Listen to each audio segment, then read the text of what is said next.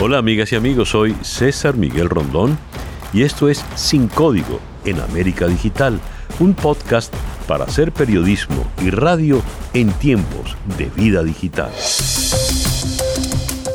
Para el día de hoy, Venezuela, dolarización y créditos decididos desde el régimen. ¿Qué hay detrás de esta estrategia? Hablar de la economía venezolana es hablar de lo incierto, lo inestable y cabe también decir de lo absurdo, una especie de sátira, de burla a cualquier principio básico que rige esta ciencia social. Veinte años de chavismo no se han traducido en una crisis económica convencional. Estas dos décadas de socialismo han pulverizado el sector económico, un colapso que muchos advirtieron, pero que parecía increíble. Orientada a las exportaciones de materias primas, a la explotación, extracción, refinación y exportación de petróleo. Durante más de 30 años, la economía venezolana experimentó un desarrollo constante que trajo como consecuencia a miles de migrantes de diferentes partes del mundo. Sí, Venezuela fue receptora de muchos, y aunque en los 80 y 90 no soplaban aires tan alentadores, ya que existía una contracción económica, la economía se mantenía dentro de los considerados niveles de estabilidad, figurando como la cuarta economía más grande de Latinoamérica. La economía es una ciencia precisa que se demuestra con números, con cifras. No se trata de interpretaciones, ni de conspiraciones, ni de guerras económicas. Es lo que es y es fácil de apreciar, observando la calidad de vida de los ciudadanos. Hoy, en el 2020, después de que Venezuela recibiera entre 1998 y 2008 alrededor de 325 mil millones de dólares a través de la producción de petróleo y la exportación, el Fondo Monetario Internacional informa que Venezuela ha pasado a ser el tercer país más pobre de América Latina y el Caribe, con un Producto Interno Bruto per cápita en dólares a precios corrientes de 2.427 dólares.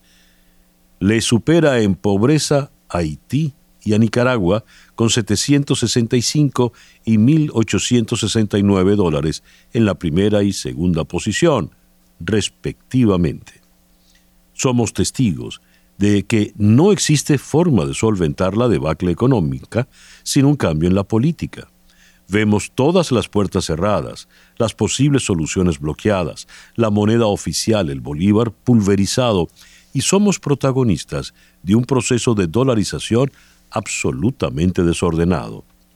Para Adán Celis, presidente de Conindustria en Venezuela, no hay dolarización, sino un desorden de dólares que llena las calles venezolanas.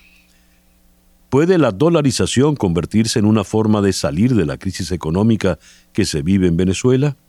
En la línea telefónica está el economista José Manuel Puente, profesor titular del IESA en Caracas y profesor invitado en la Universidad de Oxford, en Madrid y en Salamanca.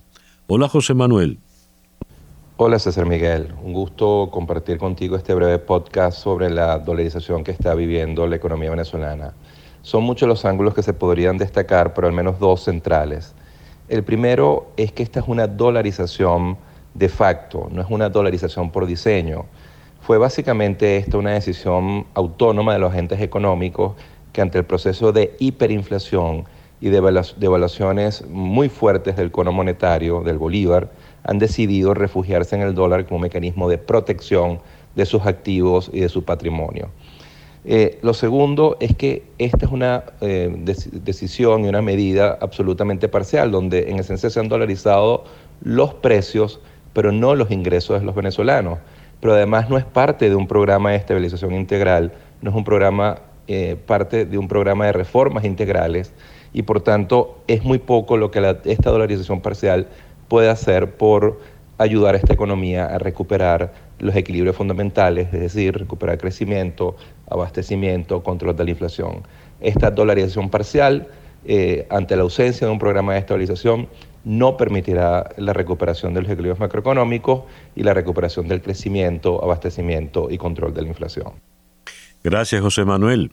Era el economista José Manuel Puente, profesor titular en el IESA de Caracas y profesor invitado en las universidades de Oxford, Madrid y Salamanca.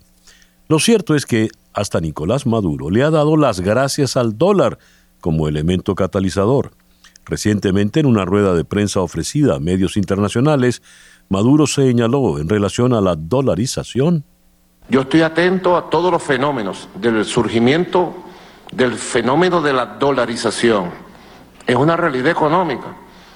La economía se autorreguló y todos los dólares que aportaba el Estado en la economía rentista petrolera ahora lo aporta la economía privada.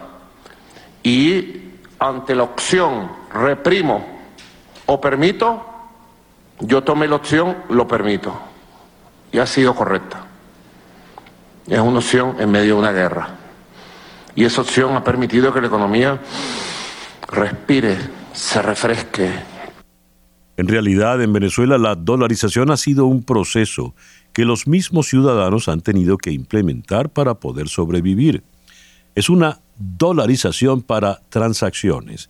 No ha sido un proceso planificado como ha sucedido en otros países. Escuchemos, por ejemplo, algunos testimonios. Andrea González. Andrea es de Maracay, Estado Aragua, es maquilladora. Hola Andrea, ¿cómo manejas tu economía? Hola César Miguel, actualmente trabajo en una empresa de maquillaje que no está dolarizada. Mi sueldo es en bolívares y la única manera de ayudarme es que apenas tengo los bolívares compro divisas, si no se me devalúan. En Venezuela las personas se han encargado de dolarizar la economía y aceptan dólares en todos los comercios. Se me hace fácil a la hora de las compras. En cuanto a la apertura de las cuentas, imagino la cantidad de requisitos, ya que para abrir una cuenta corriente o ahorro existen muchos. Y me imagino que se tendrá que declarar impuestos por cada dólar. Me parece muy tedioso, prefiero tenerlos en efectivo. Gracias, Andrea. Ana Rodríguez es estudiante de diseño. Hola, Ana. ¿Qué opinas de la dolarización y de la apertura de la banca al permitir transacciones en dólares? Hola César, mi nombre es Ana Rodríguez. Eh, en cuanto al tema de la dolarización de la banca, creo que es necesaria para poder agilizar los medios de pago en nuestro país, pero además de eso no creo que vaya a ser la solución a la inestabilidad que presenta la economía venezolana. Gracias Ana. Ana Rodríguez, estudiante de diseño en la ciudad de Caracas. Ahora no son solo los comercios los que se adentran en el uso de divisas, sino que también la banca, que primero ofreció unas cuentas custodiadas para los clientes empresarios y ahora, con la necesidad de atraer a cualquiera de los venezolanos con dólares, también realiza esta apertura para el llamado ciudadano de a pie.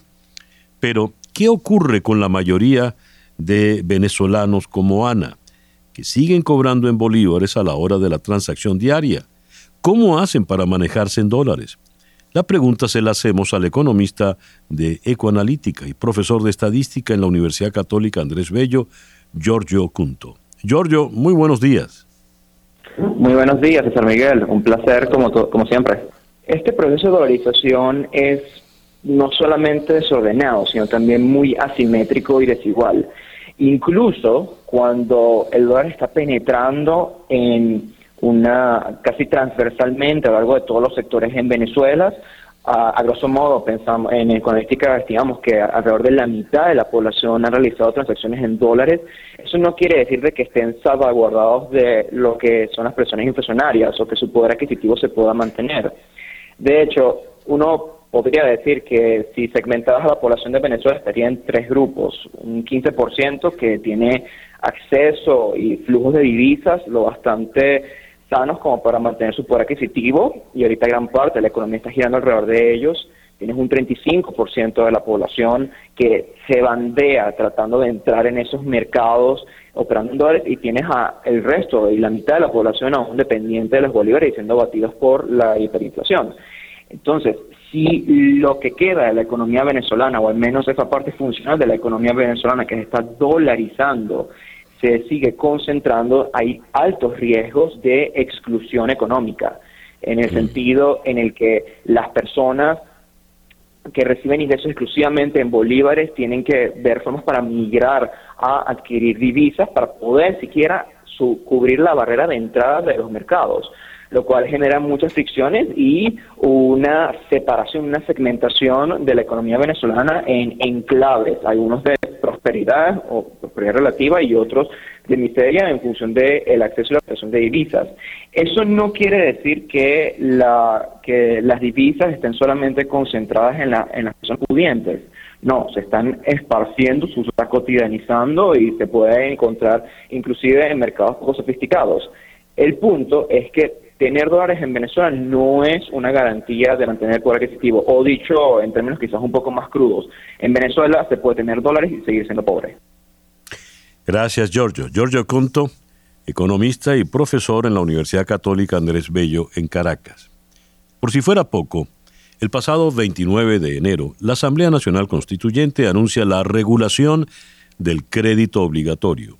Se crea un comité que podría decidir los sectores y las empresas a las que hay que apoyar, es decir, el Ejecutivo podría imponer criterios que se alejen de la sana política bancaria. ¿Qué significa esta medida que se suma a la reciente apertura de la banca que ofrece cuentas en dólares no solo para empresas, sino para los ciudadanos en general. ¿Cómo percibe el venezolano de a pie esta situación?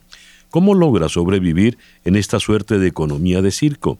Abordemos este tema con el periodista Víctor Salmerón, especialista en la fuente económica, quien recientemente publicó en Pro Da Vinci un artículo titulado ¿Qué está pasando con el crédito en Venezuela? Nos dice este artículo. El pasado 29 de enero, la Asamblea Nacional Constituyente aprobó el decreto que regula el crédito obligatorio para los sectores agroalimentarios, manufacturero, turístico, salud e hipotecario a los fines de promover y fortalecer la soberanía económica del país. Fin de la cita. Hola Víctor. Hola César, encantado. ¿Qué significa este decreto de la ilegal constituyente? Bueno, es es un paso hacia lo que está ocurriendo en el país, en el sentido de que yo creo que el gobierno va hacia un mayor control de la banca y hacia un mayor control del crédito. Habría que decir que el gobierno, ciertamente el equilibrio económico en Venezuela es muy precario, tiene muchos desajustes.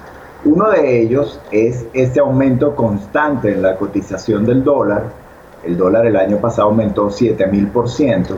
Y el gobierno tiene dos cosas con el crédito. Uno, asfixiarlo, es decir, reducirlo lo más posible, cosa que lo ha logrado. Actualmente los bancos apenas están prestando 13% del dinero que tienen en depósitos.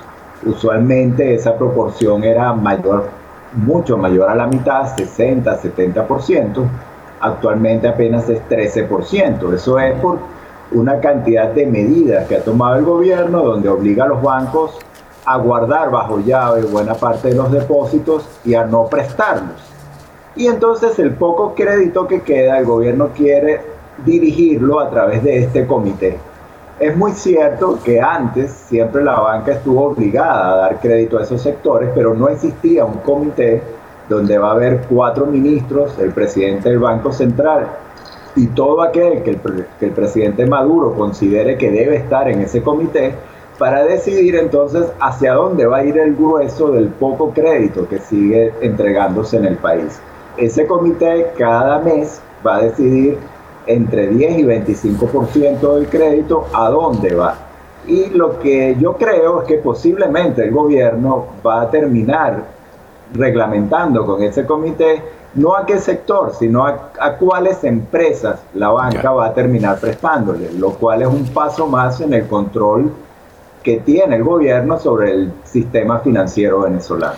En otras palabras, la banca no decide a quién se le va a dar el crédito. Es un comité por encima de la banca.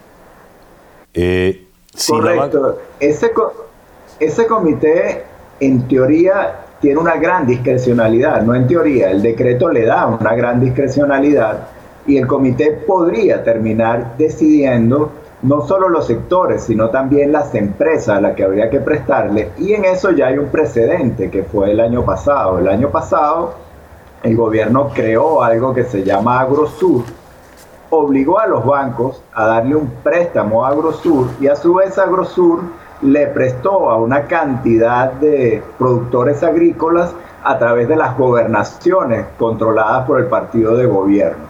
La banca sí no tuvo realmente control de a dónde iba al final su dinero, simplemente se lo entregó a Agrosur y Agrosur a su vez decidió a quién beneficiaba con ese financiamiento. Eso fue algo puntual, pero yo creo que es un ensayo de hacia dónde quiere ir el gobierno y me llama mucho la atención que ahora se haya creado este comité. ¿Hacia dónde quiere ir el gobierno? Porque ya prácticamente ha anulado por completo a la, a la banca, lo venía haciendo desde el tema del encaje legal, ahora eh, pierde la la, alguna discrecionalidad la banca al momento de otorgar créditos. Cada vez el crédito es menor, pero ahora es a quien yo se lo quiero decir. ¿Hacia dónde quiere ir este gobierno? Yo creo que el gobierno quiere ir a, quiere lograr algo, este, ante todo, que es contener al dólar, porque sabe que el, el, el aumento constante en la cotización del dólar es uno de los componentes en la inflación. Este, el intento entonces de asfixiar el crédito y de decidir a dónde va, busca por esa vía que no haya préstamos para comprar dólares. El gobierno ha logrado contener al dólar por algún tiempo, en lo que va de año lo ha mantenido alrededor de 74 mil bolívares por dólar, pero lo curioso es que eso ciertamente no le está logrando que logre ganar la batalla contra la inflación. De hecho, la inflación de enero, según la Asamblea Nacional, es de 65%, una inflación descomunal para un mes y que indica que la hiperinflación venezolana no ha terminado, porque claro. aunque se, se quiera controlar el crédito, pues el crédito no es lo que está causando el tema de la hiperinflación. Y si le agregamos a este cóctel el tema del impuesto a las transacciones en divisas que tenemos? Bueno, nuevamente, es un gobierno que está, dando, está tomando distintas iniciativas, tomó unas medidas que, le, que de alguna manera dio algún respiro a la economía en el sentido de que de facto eliminó el control de precios, eso permitió que aparecieran los productos, o no hay escasez los supermercados, gracias a que se eliminó el control de precios. El gobierno eliminó el control de cambio porque simplemente no tiene divisas, no tiene dólares y tuvo que decirle a los privados traigan ustedes sus dólares. Eso ha generado algún pequeño impulso en un sector comercial, pero es un gobierno que, como decía antes, tiene una, una gran fragilidad porque no tiene ingresos. Este, la producción de petróleo se le ha venido al piso, Venezuela está produciendo 800 mil barriles diarios a lo sumo, llegó a producir 3 millones y medio de barriles en 1998, la economía venezolana se ha contraído en más de dos tercios, entonces un gobierno que no tiene a dónde ir a cobrar impuestos. Entonces, ciertamente ese pequeño brote verde en, en el comercio que está muy lejano de significar que la economía ha entrado en una fase de recuperación, porque es algo muy pequeño, pero el gobierno ve allí alguna posibilidad de cobrar algunos impuestos a esas operaciones en dólares. A todas estas, el Bolívar no solo eh, vulnerado, sino desaparecido. No hay bolívares en las ciudades y lo que hay son puros billetes verdes, puros dólares. ¿Cómo se consiguen los dólares en Venezuela? Bueno, los dólares están entrando por, por varias vías.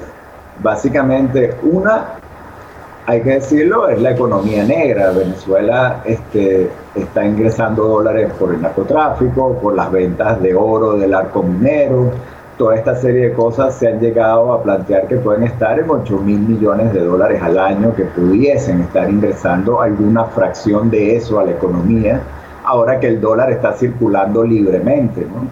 Este, Otra fuente de dólares es que hay una, hay una porción de los venezolanos, podríamos decir un 15% máximo de la población, que siempre ha tenido ahorros en dólares y ha tenido ingresos en divisas. Entonces, Ahora esos venezolanos, pues bueno, pueden traer dólares en efectivo cuando viajan al exterior, dólares en efectivo que han tenido en sus casas y que ahora ya no tienen que cambiarlo a bolívares, sino que los gastan directamente.